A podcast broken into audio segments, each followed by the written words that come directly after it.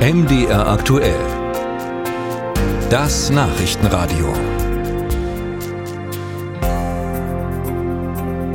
Wir werfen heute Morgen einen Blick auf Flüchtlingsheime in Deutschland. Viele denken ja, dass diese Unterkünfte vom Staat betrieben werden oder von Kommunen, die dort mit Festangestellten und ehrenamtlichen Helfern die Geflüchteten betreuen. Das ist aber gar nicht so. Der Betrieb von Flüchtlingsheimen, das ist tatsächlich ein eigener Markt und ein Millionengeschäft. Vor wenigen Wochen hat ein britischer Konzern mehr als 100 Flüchtlingsunterkünfte in Deutschland übernommen. Was er sich davon verspricht und was Flüchtlingsinitiativen jetzt befürchten, dazu hat Ralf Geißler recherchiert. Ein Flüchtlingsheim kann ein gutes Geschäft sein, zumindest für den Betreiber.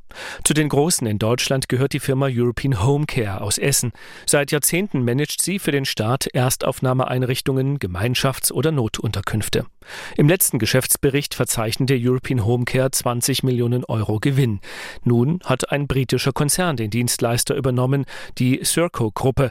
Der emeritierte Wirtschaftsprofessor Werner Nienhüser hat sich mit ihr beschäftigt. Serco ist ein multinational tätiges Unternehmen, das in dem Geschäftsfeld arbeitet, ehemals staatliche Dienstleistungen zu übernehmen, in allen möglichen Bereichen von Schwimmbädern bis zu militärischen Leistungen, eben auch Sicherheitsdienstleistungen, Gefängnisse werden privat betrieben.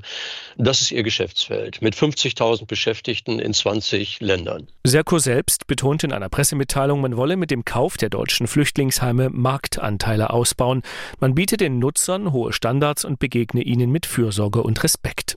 Wörtlich heißt es, weltweit bestehen komplexe und wachsende Anforderungen an Unterstützungsdienste für Einwanderungs- und Asylbewerber und wir können auf eine starke Erfolgsbilanz bei der Bereitstellung hoher Servicestandards zurückblicken. Der sächsische Flüchtlingsrat ist weniger begeistert. Sprecher Osman Us sagt, man finde es generell nicht gut, dass Flüchtlingsunterkünfte von Privatfirmen betrieben werden. Ihnen gehe es vorrangig ums Geld.